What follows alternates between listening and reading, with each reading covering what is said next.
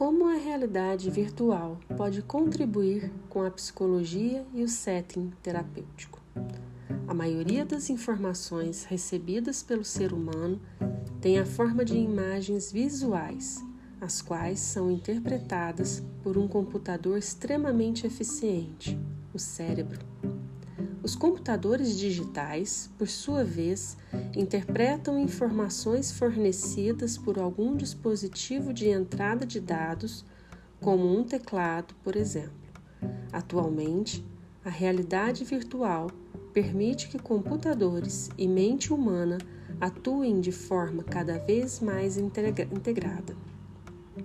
Na prática, a realidade virtual permite que o usuário navegue e observe um mundo tridimensional em tempo real e com 6 graus de liberdade.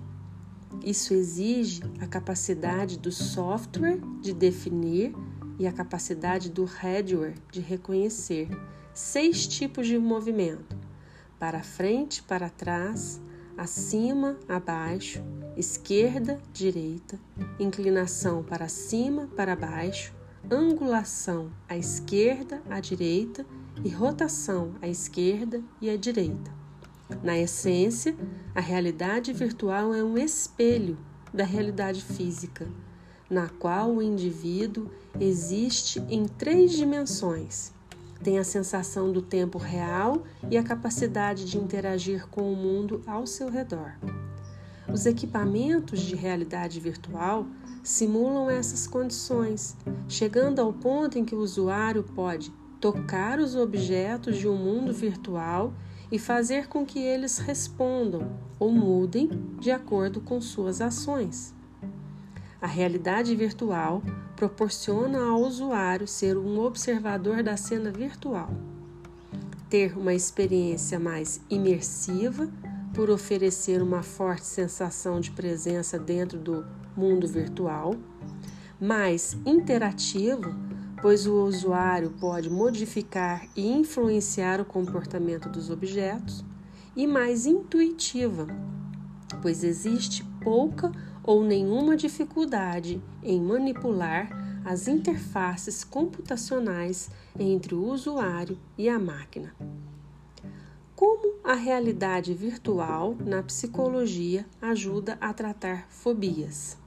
O tratamento de fobias não é nenhuma novidade para os psicólogos.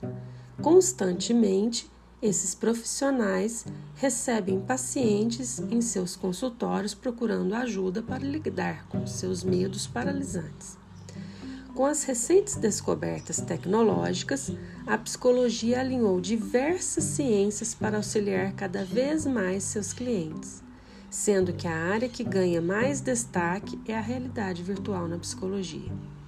Hoje, os profissionais podem trabalhar com a terapia de exposição à realidade virtual, utilizando a tecnologia ao seu favor, tanto no tratamento de fobias quanto no processo de mudança em relação a outros aspectos psicológicos, como ansiedade, depressão e transtornos obsessivo-compulsivo.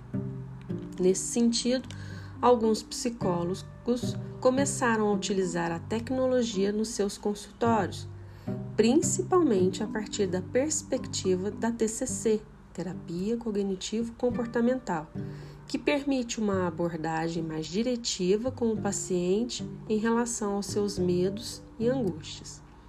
Afinal, com a capacidade de gerar efeitos tão verossímeis, a realidade virtual se tornou um excelente instrumento de trabalho.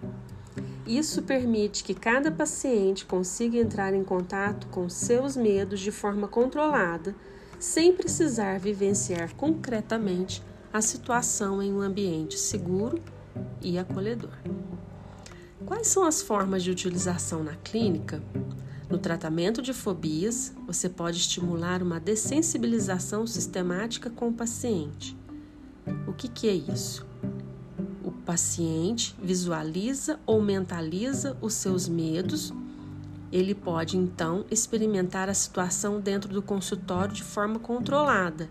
Assim, o sentimento de angústia e ansiedade são diminuídos de maneira gradual, substituindo as sensações de tensão por relaxamento. Antes mesmo disso acontecer, é necessário ter uma postura ética fundamental, conhecer o paciente e seu quadro psicológico e a intensidade do seu medo. Isso porque muitas vezes os clientes apresentam uma fobia paralisante, no qual não conseguem em nenhuma situação vivenciar aquilo que causa medo e ansiedade. Por isso, é necessário fortalecer o vínculo entre você e o paciente, conhecer a história de vida dele, identificar os processos que desencadeiam a fobia, para então sugerir a terapia de exposição à realidade virtual. Caso ele aceite, você pode deixar de lado a explicação de como acontece o tratamento e o que ele pode sentir ao longo das sessões. Assim, é desenvolvida uma relação de confiança entre as partes, garantindo que o cliente se sinta à vontade para encarar seus medos em um ambiente controlado, respeitoso e acolhedor, ainda que isso lhe cause sensações angustiantes. Quais são os equipamentos utilizados nesse processo? Os óculos de realidade virtual são os instrumento, o instrumento mais utilizado durante as sessões dos mais simples aos mais complexos. Você encontra produtos com controles integrados, simulações ajustáveis e registro de movimentos ao longo da sessão.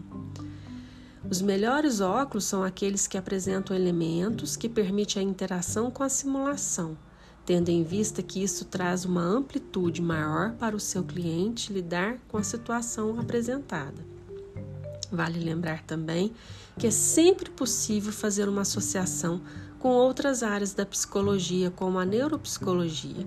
Assim, é possível utilizar dispositivos de biofeedback que registram a ativação das glândulas sudoríparas, bem como dos batimentos cardíacos do seu cliente enquanto ele está na simulação. Existem outras formas de aplicação?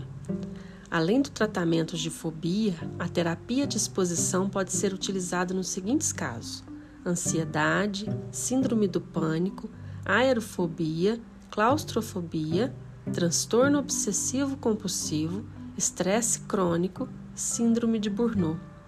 É claro que as formas de utilização dependerão de cada caso clínico. Isso quer dizer que não é necessário se limitar à lista apresentada.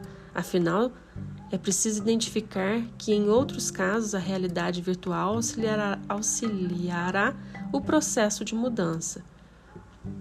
Mantendo uma postura ética, ela pode ser uma ferramenta muito útil no seu dia a dia. Toda essa apresentação foi baseada em informações de aulas virtuais da professora Letícia também do blog cognitivo.com e do artigo Realidade Virtual Definições, Dispositivos e Aplicações, de Antônio Valério Neto, Liliane dos Santos Machado, Maria Cristina Ferreira de Oliveira, do Instituto de Ciências Matemática e de Computação da Universidade de São Paulo, a USP.